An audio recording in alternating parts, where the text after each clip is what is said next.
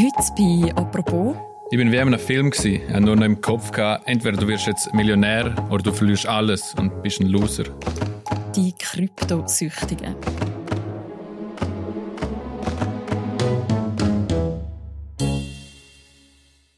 «6000 Franken, so viel Geld verliert ein Gimmischüler über Nacht. Eine halbe Million sind es bei einem Zürcher Bauleiter.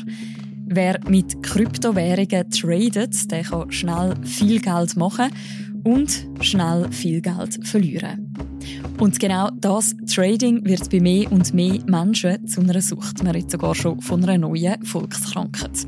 Über das reden wir heute im Podcast «Apropos». Mein Name ist Mirja Gabatuller und bei mir im Studio ist der Tim Wirth. Er ist Redakteur im Zürich-Ressort vom Tagesanzeiger und er ist zusammen mit dem Wirtschaftsredakteur Konrad Stählin in die Kryptowelt eingetaucht.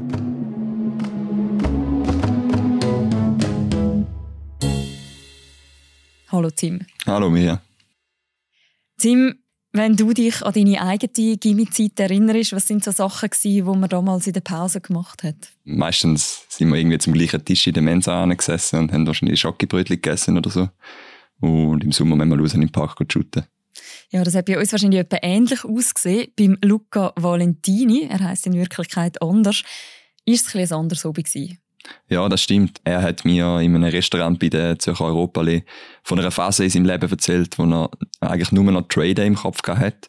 Also er hat im Bus vor dem gehen und auch in der Schule hat er immer wieder seine App geöffnet und hat dort äh, Bitcoins und andere Kryptowährungen investiert. Und sein grosses Ziel war, um 100.000 Franken zu haben, wenn er 18 wird.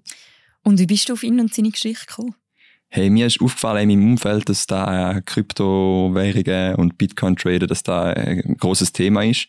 Ein entfernter Bekannter von mir hat mir mal erzählt, dass er irgendwie 40.000 Stutz gewonnen hat mit Investieren über die Apps und ich bin letztes Jahr auch im, noch im Zivildienst gewesen und hatte dann einen Ausbildungskurs machen und hatte ganz viele andere junge Männer kennengelernt viel so um die 18, 19 und die haben auch eigentlich nur über Trader die ganze Zeit geschwätzt und dann habe ich gedacht, da wäre vielleicht mal ein spannendes Thema, um ein bisschen anzuschauen.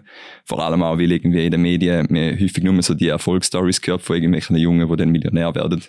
Und ich denke, da muss sicher auch noch irgendwie eine andere Seite geben. Also das ist ein riesiges Ding, das ist ein Phänomen, das Traden mit Kryptowährungen. Wie muss man sich denn das konkret vorstellen? Also jetzt zum Beispiel im Fall von Luca Valentini. Wie, wie macht er das? Ja, das ist ziemlich simpel. Also er hat einfach die App abgeladen. Bei ihm ist jetzt Binance gewesen, das ist ein internationaler Anbieter. Und dann muss man seine Idee scannen und dann kann man eigentlich Geld drauf überweisen und los investieren. Und äh, Luca Valentini hat vor allem auf Bitcoins traded. Also das ist die größte und die bekannteste Kryptowährung auf der Welt.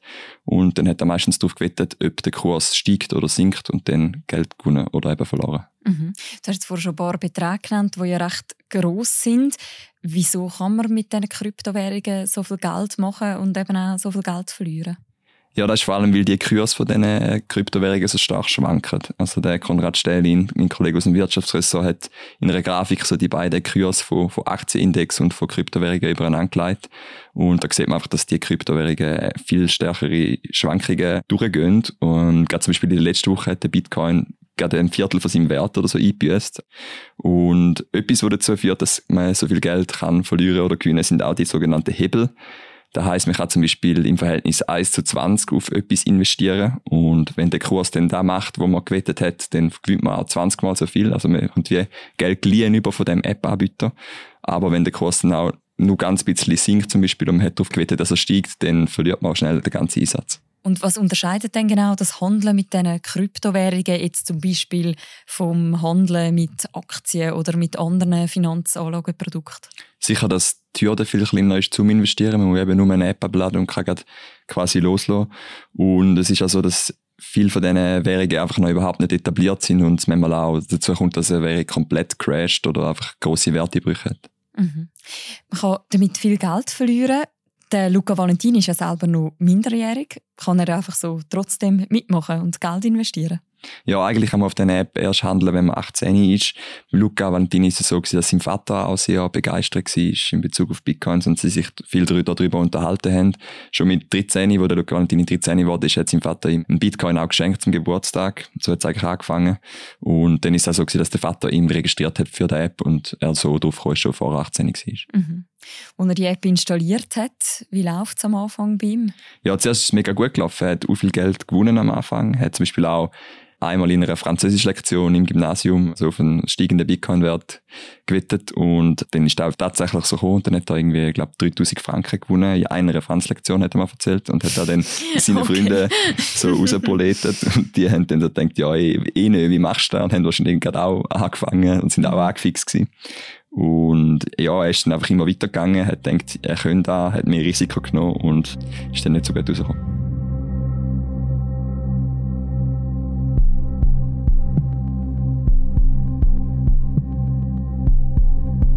Es ist nicht so gut rausgekommen. Es gibt einen Moment, nämlich den 4. Dezember vom letzten Jahr, wo sich so ein sein Glück wendet. Was passiert damals? Ja, den Tag mag er sich noch ganz gut erinnern. Er hat da gerade so das konkrete Datum gesagt, das ich ihn gefragt habe.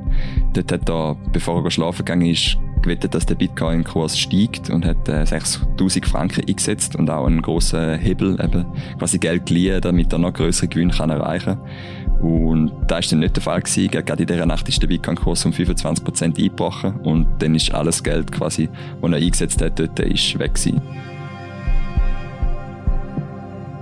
Da war Geld, das er irgendwie hart mit Kanti-Jobs verdient hat, zum Beispiel beim Cousin von seinem Vater in einer Isolatorenfabrik und auch Geld, das er hat später nach der Matura dann mal reisen der Luca Valentini ist dir gegenüber anonym geblieben, aber wir haben das, was er dir erzählt hat, nachgesprochen. Es war ein schlimmer Tag. Ich habe in einer Nacht bei einem einzigen Trade 6000 Franken verzockt, weil ich halt gierig war. Es klingt im Nachhinein so dumm, aber ich bin halt wie in einem Film. Ich hatte nur noch im Kopf, gehabt, entweder du bist Millionär oder du verlierst alles und bist ein Loser.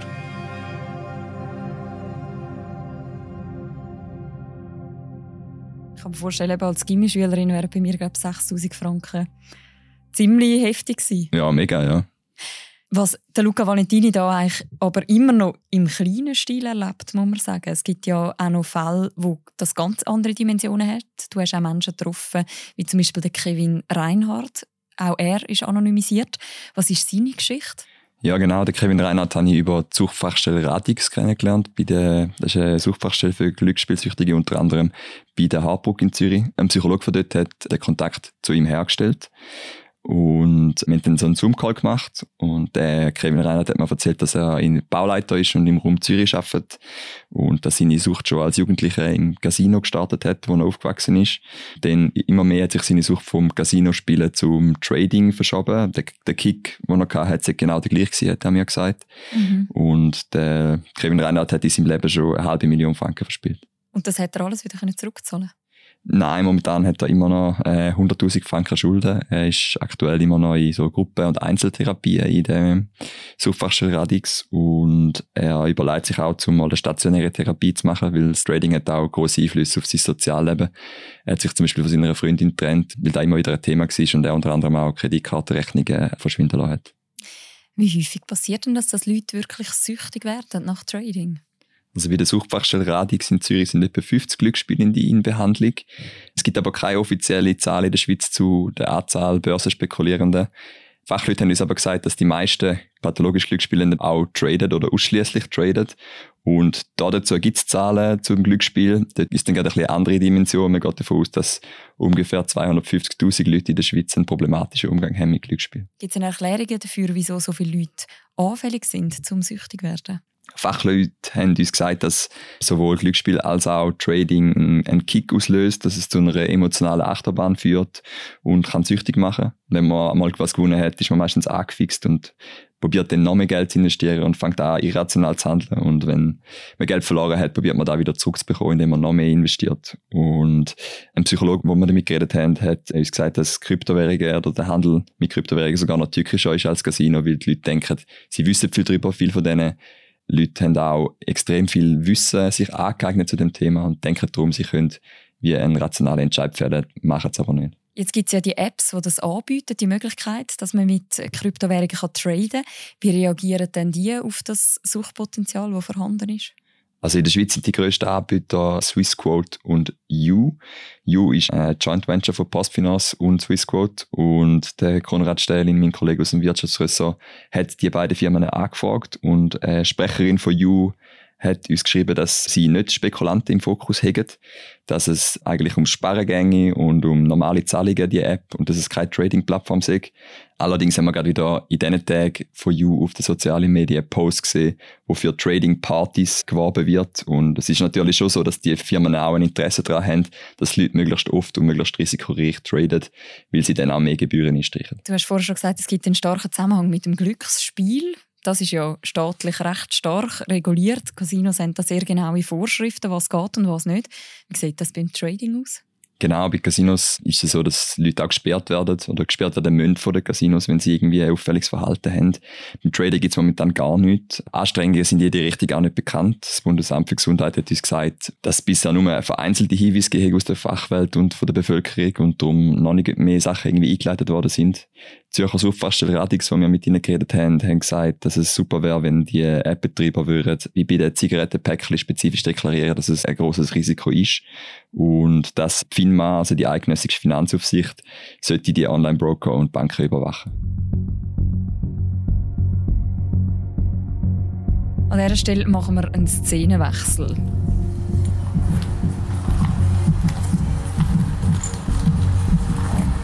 Du bist im Rahmen dieser Recherche auch an der Langstrasse in Zürich. Das ist so ein bisschen das Ausgehviertel. Du hast dort den Rico Borini getroffen. Ja, ich glaube, wir sind an, einer, an einem Zeitpunkt angekommen, wo sich die Welt verändert. Wir sind im Web 2.0. Ein Mann, der so ein bisschen für die andere Seite der Bitcoin-Medaille steht. Wer ist er? Ja, er hat früher bei einer Bank geschafft, ganz normal, und hat sich dann angefangen für Kryptowährungen zu interessieren.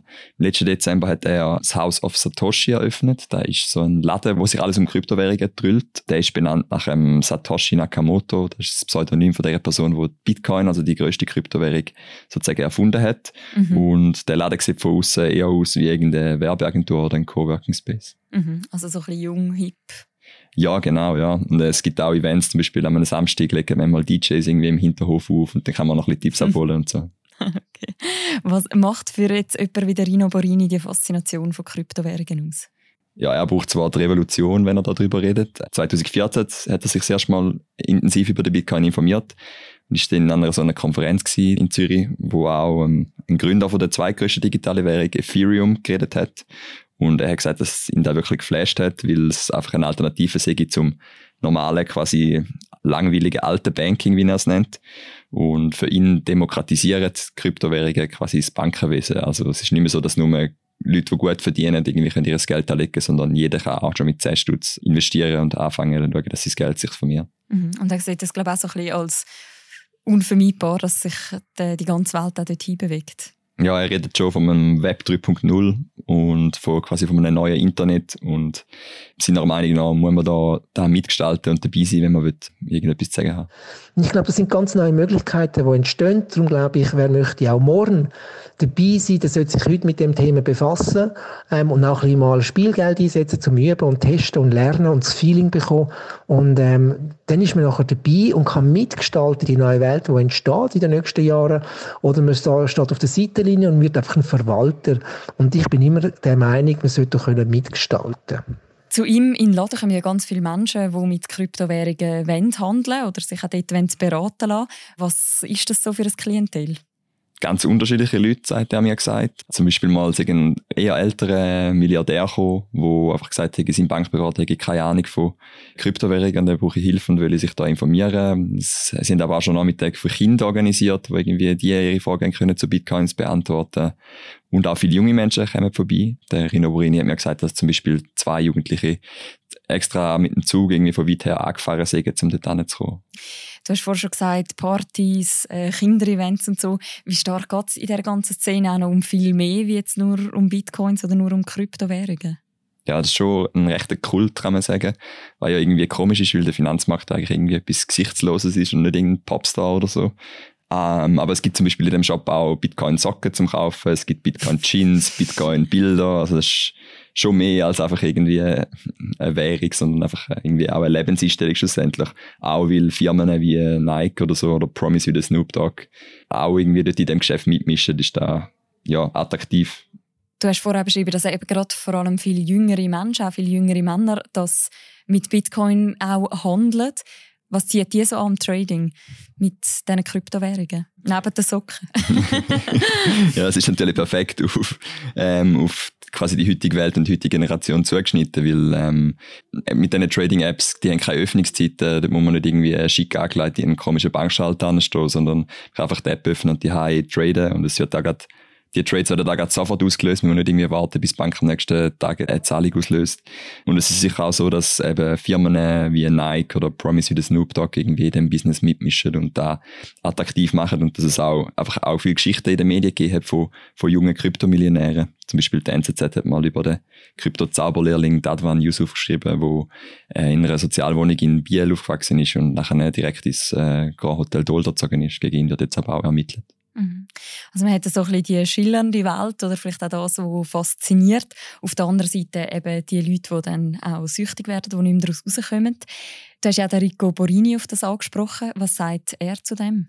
Ja, er sagt, es ist klar, dass wenn so hohe Kursschwankungen rumsägen und da so einfach ist zum quasi traden, dann übt einen starken Reiz aus. Aber der Rico Borini ist äh, überzeugt, dass wer seine Emotionen im Griff hat dass, äh, und sich an seinen Plan haltet, der kann auch von den Apps profitieren. Und er sagt halt, dass es auch bei Aktien wie von der Credit Suisse oder von herkömmlichen Aktien wie von Amazon oder so, da gibt es auch Kursschwankungen und da hätte es schon immer gegeben. Das heisst, er sieht die Gefahr vor allem so im kurzfristigen, also so in dem von heute auf morgen handeln. Ja, genau. Er sagt eben sogenannte Daytrading, da sehe ich wirklich, gehe ich so ein bisschen richtig Casino. Wenn man aber langfristig und irgendwie gestaffelt in Bitcoins oder in Kryptowährungen investiert, dann sagt er, ist da eine gute Strategie.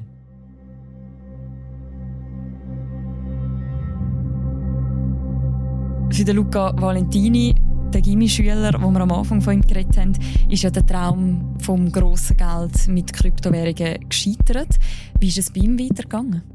Ja, was passiert hat, ist ihm wirklich schlecht gegangen, hat er mir gesagt. Und dann nach einer Woche oder so hat er sich durchgegangen, um seinen Eltern davon zu erzählen, dass er da Geld verloren hat. Und ja, es ist nachher recht gut, glaube von ihnen aufgefangen worden, so weit, wie er da erzählt hat. Und sie haben aber schon gesagt, hey, du musst daraus lernen, musst schauen, besser, dass es jetzt passiert ist, als irgendwie wenn, wenn du wirklich noch viel mehr Geld hast zum Verspielen. Und er wird jetzt dann nach der Matura anfangen, Wirtschaft studieren an der HSG.